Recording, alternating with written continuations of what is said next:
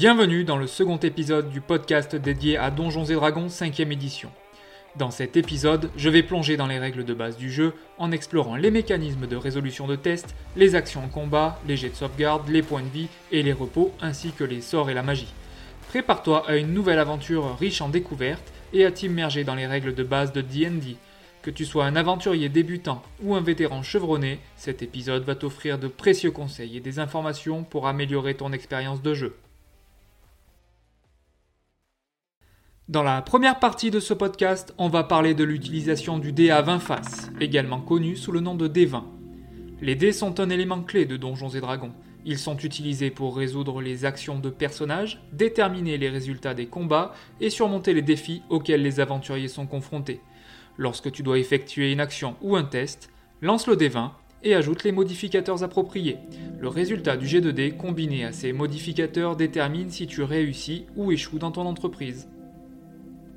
Par exemple, si tu souhaites frapper un ennemi avec ton épée, tu lanceras le D20 et ajoutes ton bonus d'attaque au résultat. Si le total obtenu est égal ou supérieur à la classe d'armure de l'ennemi, tu lui infliges des dégâts. Sinon, ton attaque échoue. De même, lorsque tu tentes de résoudre une énigme, d'ouvrir une porte verrouillée ou de repérer un piège caché, lance le D20 et ajoute le modificateur approprié en fonction de tes compétences et de tes capacités. Quand tu rentres dans une pièce pour la première fois, comme le bureau d'un alchimiste par exemple, et que tu souhaites la fouiller pour voir s'il n'y a pas un piège ou un objet digne d'intérêt, tu vas dire à ton MJ que tu fouilles la pièce et il te demandera certainement de lancer un D20 et d'ajouter au résultat ton modificateur de capacité investigation. Le maître du jeu détermine le seuil de difficulté de l'action, qui est représenté par un chiffre généralement entre 5 et 20. 5 étant pour une tâche très facile à réaliser, 20 pour une action particulièrement difficile voire impossible. Si ton résultat de G2D plus ton modificateur atteint ou dépasse ce seuil, tu réussis ton action ou tentative. Sinon tu échoues et les conséquences peuvent varier en fonction de la situation. Reprenons le cas de ton personnage qui vient de fouiller le bureau de l'alchimiste. Il a la maîtrise de la compétence investigation, ce qui lui donne un modificateur de plus 2. Tu jettes ton D20 et obtiens 8. En y ajoutant ton modificateur, ton résultat est de 10, mais ton MJ a annoncé un degré de difficulté à 15. Ton investigation pour cette pièce échoue. Les dés à 20 faces apportent un élément de chance et d'incertitude au jeu. Même les personnages les plus expérimentés peuvent échouer lors d'une action importante, tandis que les novices peuvent réussir de manière spectaculaire. Cela crée des moments de tension et de suspense qui rendent chaque partie unique et excitante. Il est important de noter que le maître du jeu est responsable de décrire les résultats des actions en fonction des jets de dés. Par exemple, si tu réussis ton jet pour escalader un mur, le maître du jeu peut décrire comment tu le gravis avec agilité et élégance. En revanche, si tu échoues, il peut décrire comment tu glisses et tombes, en subissant peut-être des blessures mineures. Cela pourrait donner ce genre de scène en jeu. Coquillette, la alpheline roublarde avec son mètre 30 toute mouillée, entre furtivement dans le bureau de l'alchimiste pensant qu'elle va pouvoir mettre la main sur quelques potions magiques gratuites.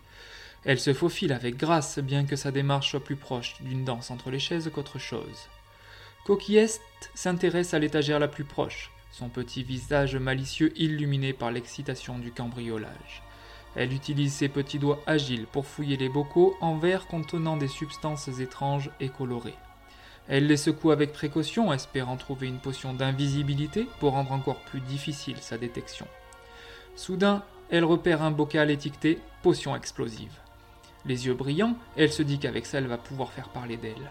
Elle décide de l'ouvrir pour examiner son contenu, mais au moment où elle enlève le bouchon, un nuage de fumée verte se répand dans la pièce, produisant un bruit assourdissant et la faisant tousser et éternuer de manière exagérée. Coquillette, les yeux larmoyants et la voix nasillarde, tente de partir rapidement et en toute discrétion, mais au moment de quitter le bureau, elle trébuche sur un tapis usé, déclenchant une cascade de fioles qui se fracasse sur le sol. Le liquide coloré s'étend rapidement, créant un joyeux chaos arc-en-ciel. Coquillette se redresse avec dignité, les joues rosies par l'embarras. Elle regarde autour d'elle, réalise qu'elle a fait tout ce bruit pour rien et quitte le bureau de l'alchimiste, laissant derrière elle un désordre coloré et le visage et les mains de la couleur de l'arc-en-ciel. Il existe également des mécanismes spéciaux liés aux jets de dés tels que les jets de sauvegarde et les jets d'initiative lors des combats, mais j'y reviendrai dans quelques minutes dans les parties dédiées aux actions en combat et jets de sauvegarde. En somme, les dés à 20 faces sont un outil essentiel pour résoudre les actions et les défis dans Donjons et Dragons. Ils apportent de l'excitation, de l'incertitude et une dose de chance à chaque partie. Utilise-les avec sagesse, mais n'oublie pas que la véritable force réside dans ta créativité et ton esprit d'aventure.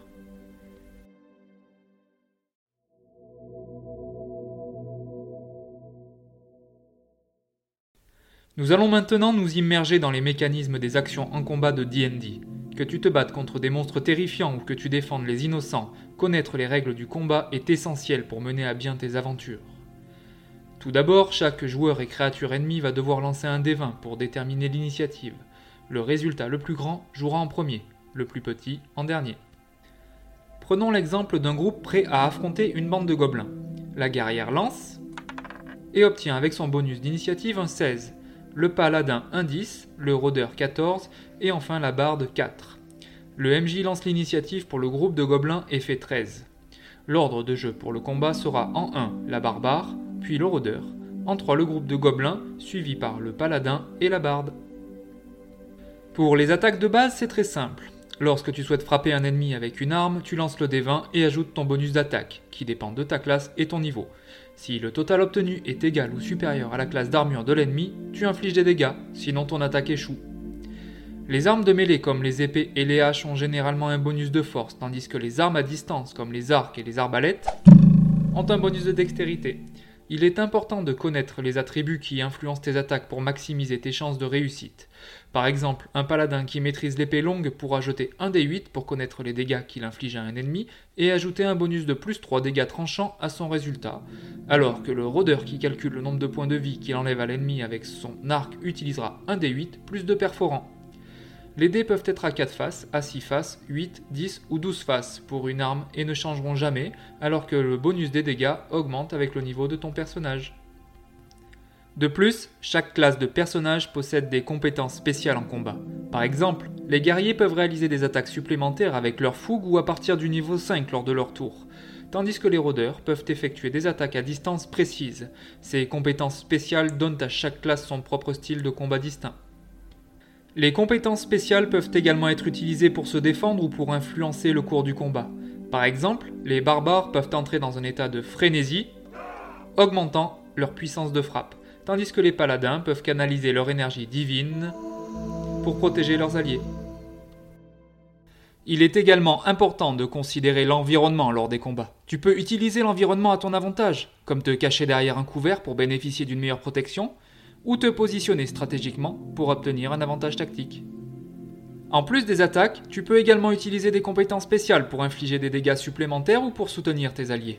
Par exemple, les bardes peuvent inspirer leurs compagnons de groupe avec des chants qui augmentent leurs capacités, et les ensorceleurs peuvent lancer des sorts pour causer des dommages magiques. Lorsque tu entreras en combat, la coordination avec tes coéquipiers est essentielle. La communication, la planification et la compréhension des compétences de chacun sont la clé du succès dans les affrontements les plus difficiles. Le maître du jeu peut décrire les résultats de tes actions en combat. Si tu réussis une attaque, il peut décrire comment tu blesses gravement ton ennemi. Si tu échoues, il peut décrire comment ton coup manque sa cible ou comment ton ennemi esquive habilement ton attaque. Mais si tu es suffisamment à l'aise avec le roleplay, tu pourras te charger toi-même de ces descriptions. Le soleil se lève sur une clairière tranquille où nos valeureux aventuriers se préparent à un affrontement épique contre une bande de gobelins. La puissante guerrière resserre les sangles de son armure en se disant Préparez-vous, mes chers gobelins, vous allez goûter à ma fureur inarrêtable. Sauf qu'elle trébuche sur ses lacets et se retrouve étalée de tout son long. Pendant ce temps, le rôdeur se camoufle dans les buissons, prêt à décocher une pluie de flèches précises sur ses ennemis. Il tire sa première flèche avec un air assuré. Elle fait un arc grandiose dans les airs avant de se planter dans le tronc d'un arbre à quelques mètres seulement. Alors que nos héros luttent avec leur maladresse, les gobelins en profitent pour se moquer d'eux et se rapprocher dangereusement, sortant leur cimeterre et poussant des cris de guerre dans leur ignoble dialecte. Le paladin lève alors son imposante épée dans les airs en proclamant Au nom de la justice et de la lumière, je vous anéantirai, gobelins et une aura de bienveillance et chaleureuse l'entoure, faisant faiblir la détermination des créatures. Enfin, la barde commence à jouer une mélodie entraînante sur sa lyre magique pour inspirer ses compagnons et improvise une chanson sur la lutte du bien contre le mal. En résumé, les actions en combat dans Donjons et Dragons sont passionnantes et dynamiques. Tu peux frapper avec force, défendre tes alliés, utiliser des compétences spéciales et exploiter l'environnement pour obtenir un avantage tactique. N'oublie pas d'utiliser ta créativité pour rendre tes actions en combat plus palpitantes. Tu peux décrire comment lancer ton épée avec une précision mortelle ou comment tu utilises un sort de gel pour figer ton ennemi. Et surtout amuse-toi. Les combats sont une partie importante de l'aventure, mais c'est aussi une occasion de créer des moments inoubliables avec ton groupe.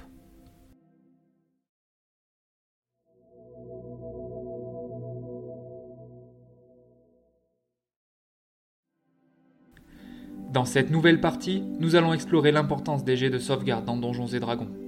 Les jets de sauvegarde sont utilisés pour résister aux dangers et aux effets néfastes qui peuvent menacer ton personnage. Au cœur des royaumes oubliés, un jeune magicien du nom d'Eldarion se tient devant une ancienne porte de pierre ornée de symboles mystiques. Cette porte, dit-on, mène à une salle de trésors légendaire, mais elle est gardée par des pièges mortels. Intrigué par les secrets qui se cachent derrière, Eldarion décide de les affronter et d'utiliser sa maîtrise de la magie pour résoudre les énigmes. Tout d'abord, qu'est-ce qu'un jet de sauvegarde? C'est un lancer de dés à 20 faces auquel tu ajoutes le bonus de sauvegarde correspondant à la catégorie appropriée.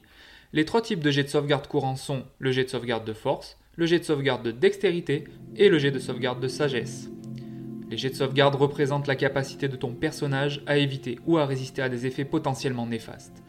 Par exemple, si tu es confronté à un piège empoisonné, tu peux effectuer un jet de sauvegarde de constitution pour résister au poison.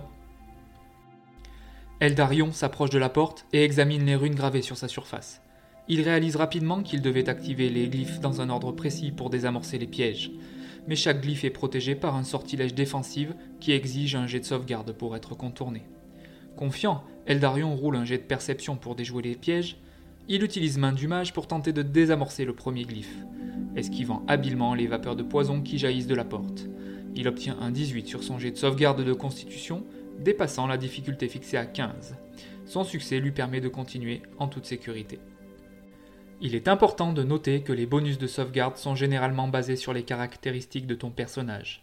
Par exemple, un personnage avec une constitution élevée aura un bonus de sauvegarde de constitution plus élevé, ce qui lui donne une meilleure chance de résister aux poisons et aux maladies. Les compétences de ton personnage peuvent également affecter les jets de sauvegarde. Par exemple, un personnage ayant des compétences en survie pourrait avoir un avantage sur les jets de sauvegarde contre les conditions environnementales hostiles comme le froid extrême. Les jets de sauvegarde sont souvent utilisés pour résister aux sorts lancés par les ennemis ou pour éviter les effets des pièges. Par exemple, si un sorcier ennemi lance un sort de sommeil, tu devras effectuer un jet de sauvegarde de sagesse pour tenter de résister à son effet soporifique. Eldarion se retrouve face à une créature maléfique qui lance un projectile élémentaire droit sur lui. Pour résister à l'attaque, Eldarion devra faire un jet de sauvegarde de dextérité pour essayer d'esquiver les flammes dévastatrices. La difficulté du jet de sauvegarde est fixée à 15. Eldarion se concentre et lance le dé. Il obtient un 14, mais il a un bonus de plus 3 à sa sauvegarde de dextérité grâce à sa maîtrise de la magie. Ainsi, le score total d'Eldarion est de 17, 14 plus 3, dépassant la difficulté de 15. Il parvient à esquiver habilement le projectile, se déplaçant rapidement sur le côté pour éviter les flammes qui se dirigent vers lui. Sa rapidité et sa maîtrise de la magie lui permettent de résister à l'attaque et de continuer le combat avec détermination. Les résultats des jets de sauvegarde peuvent varier. Si tu obtiens un résultat égal ou supérieur à la difficulté établie par le maître du jeu, tu réussis ta sauvegarde et évites ou réduis l'effet néfaste. En revanche, si tu obtiens un résultat inférieur à la difficulté, tu subis pleinement les conséquences. Les jets de sauvegarde sont une façon passionnante d'introduire de l'incertitude et de l'adrénaline dans le jeu. Ils permettent à ton personnage de résister aux forces du mal et d'éviter les situations dangereuses. Et n'oublie pas que les jets de sauvegarde peuvent également être utilisés dans le sens inverse. Si ton personnage lance un sort puissant qui affecte les ennemis, ceux-ci peuvent être amenés à effectuer des jets de sauvegarde pour tenter de résister à son effet. Rappelle-toi que la clé des jets de sauvegarde est de prendre en compte les compétences et les caractéristiques de ton personnage ainsi que les circonstances du moment. Une bonne planification, une réflexion stratégique et un peu de chance peuvent faire la différence entre la victoire et la défaite.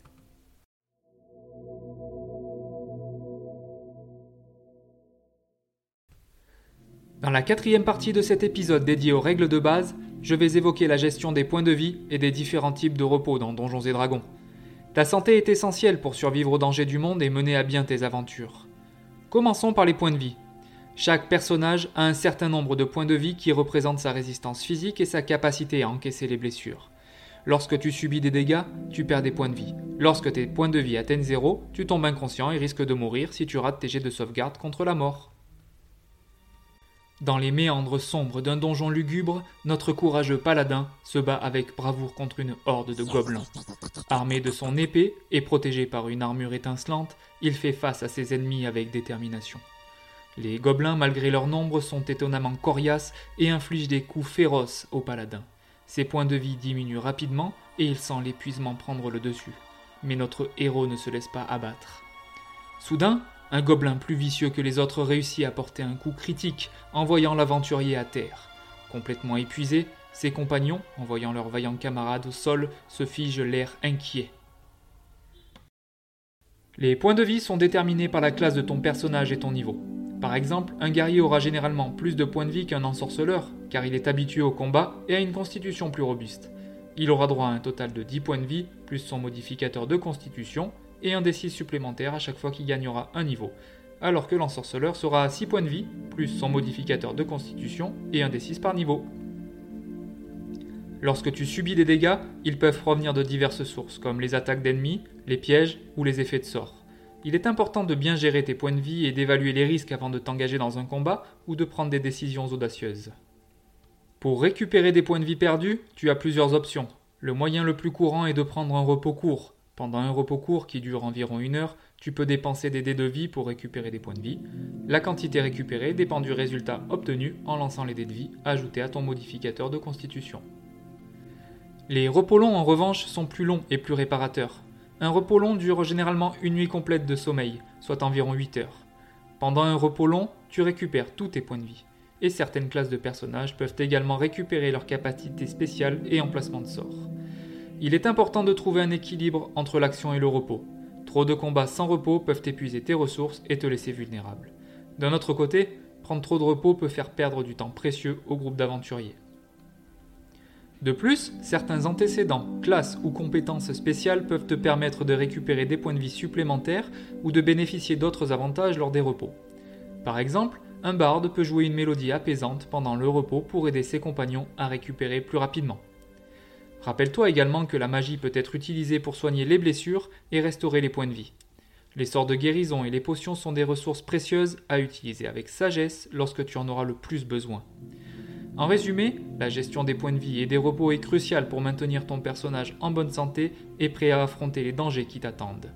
Prends le temps de récupérer, évalue les risques et utilise tes ressources avec précaution.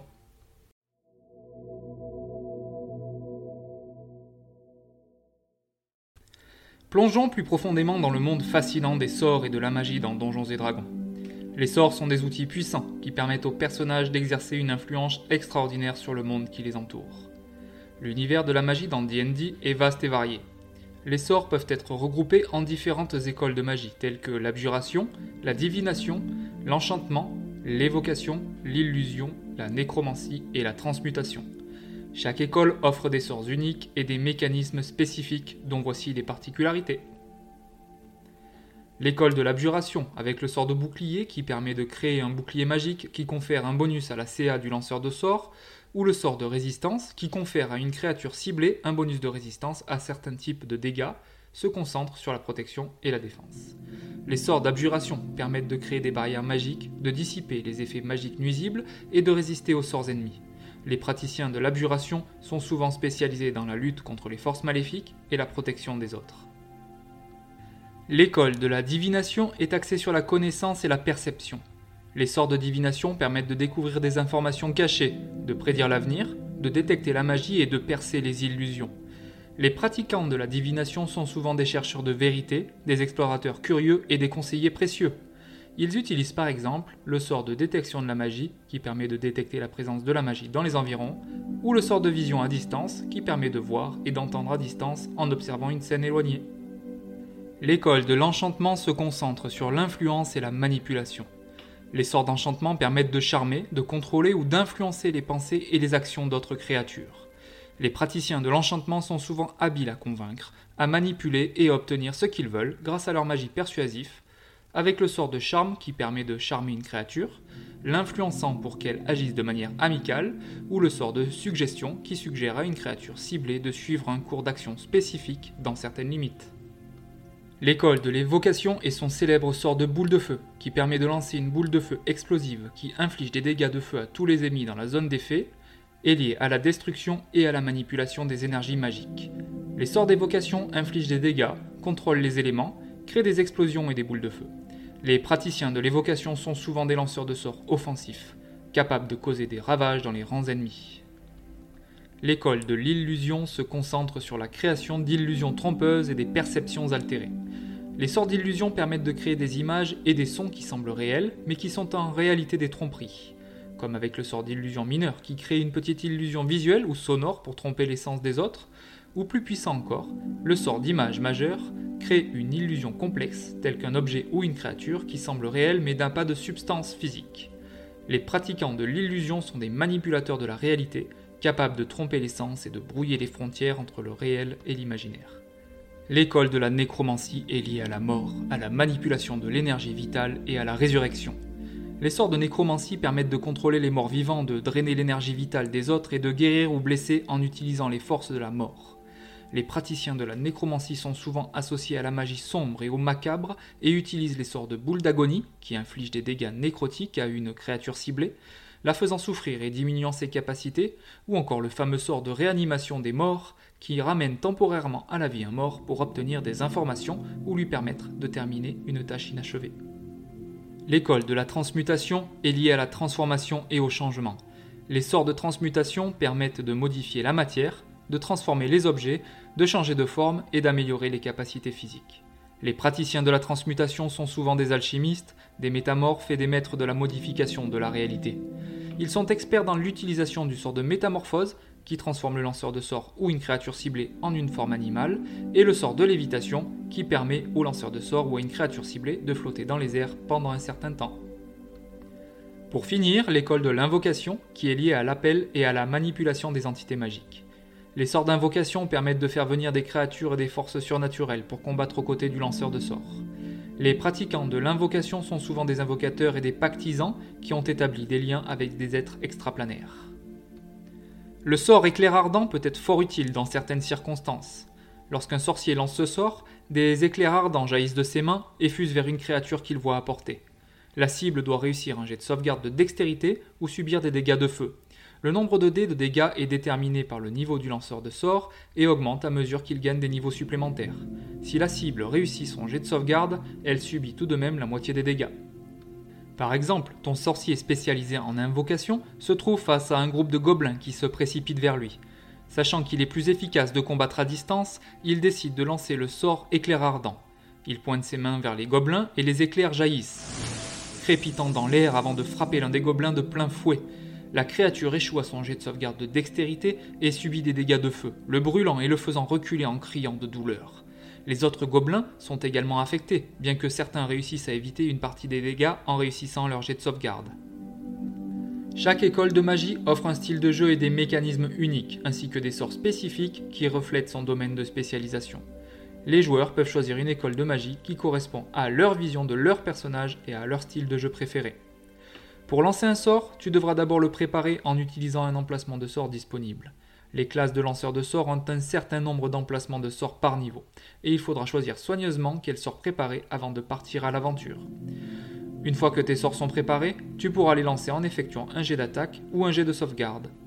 Les sorts de dégâts, tels que les sorts de boule de feu, nécessitent souvent un jet d'attaque pour toucher la cible, comme le rôdeur et son arc, tandis que les sorts de contrôle, tels que ceux qui induisent la peur, exigent un jet de sauvegarde de la part des créatures affectées.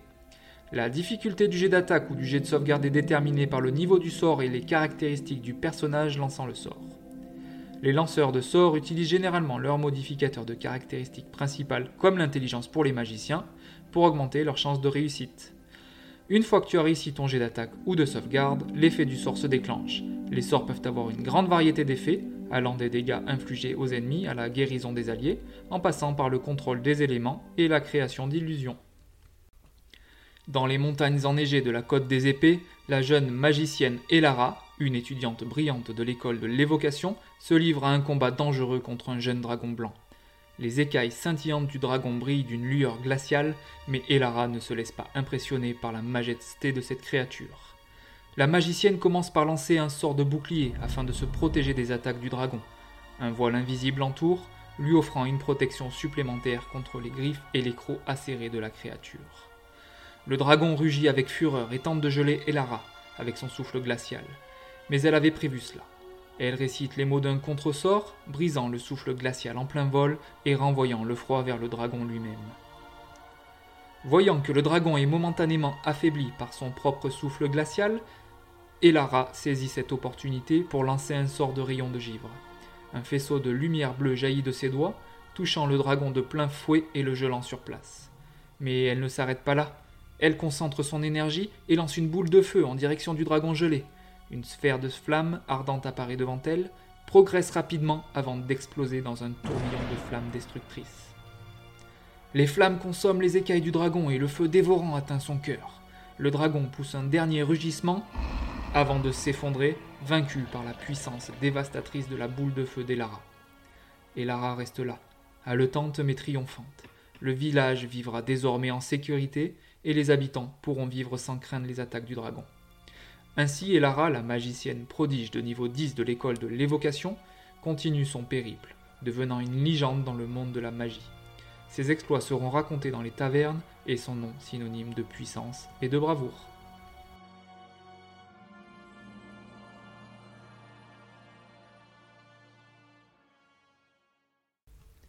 Les sorts peuvent également être améliorés en utilisant des emplacements de sorts supérieurs. Cela permet d'augmenter leur puissance et leurs effets. Par exemple, tu peux lancer un sort de soin avec un emplacement de sort supérieur pour guérir davantage de points de vie.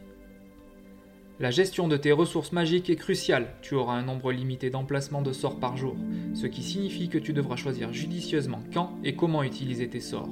Il est important de trouver un équilibre entre l'utilisation de la magie pour influencer les événements et la préservation de tes ressources pour les moments critiques. La magie dans Donjons et Dragons offre également des opportunités de personnalisation et de spécialisation.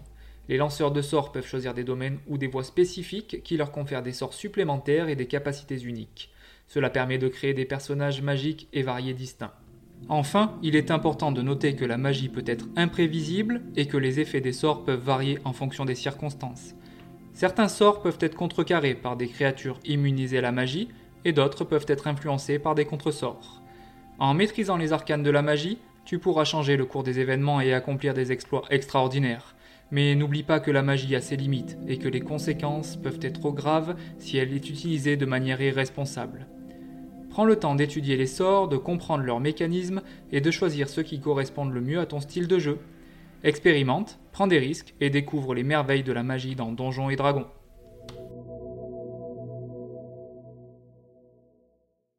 Nous arrivons à la fin de cet épisode consacré aux règles de base de Donjons et Dragons, dans lequel j'ai parcouru un vaste éventail de sujets. Des mécanismes de résolution de tests à l'utilisation des dés à 20 faces, du système de compétences en passant par les actions en combat, les jets de sauvegarde, la gestion des points de vie et des repos, ainsi que les sorts et la magie. J'espère que ces informations vont t'aider à mieux comprendre le fonctionnement du système de jeu et à te sentir plus à l'aise pour te lancer dans des aventures épiques. Rappelle-toi que Donjons et Dragons est un jeu de rôle où ton imagination est la seule limite. Que tu préfères incarner un guerrier intrépide, un sorcier habile ou un roublard rusé, tu peux façonner ta destinée dans un monde rempli de mystères et de merveilles. N'oublie pas de consulter le manuel des joueurs, le guide du maître du donjon et les autres ressources disponibles pour approfondir tes connaissances et t'immerger davantage dans cet univers fantastique. J'espère aussi que tu as apprécié cet épisode et que cela va te donner envie de te lancer ou relancer dans tes propres aventures. Nous nous retrouverons bientôt pour la suite de cette série de podcasts consacrée à D&D. En attendant, prépare tes dés, affûte tes compétences et prépare-toi à vivre des histoires inoubliables dans l'univers infini de Donjons et Dragons. Merci d'avoir écouté ce podcast. N'hésite pas à venir sur la page Instagram de la Crypte Roll Club pour y suivre toutes mes actualités, commenter cet épisode, le partager et être prévenu de la diffusion du prochain.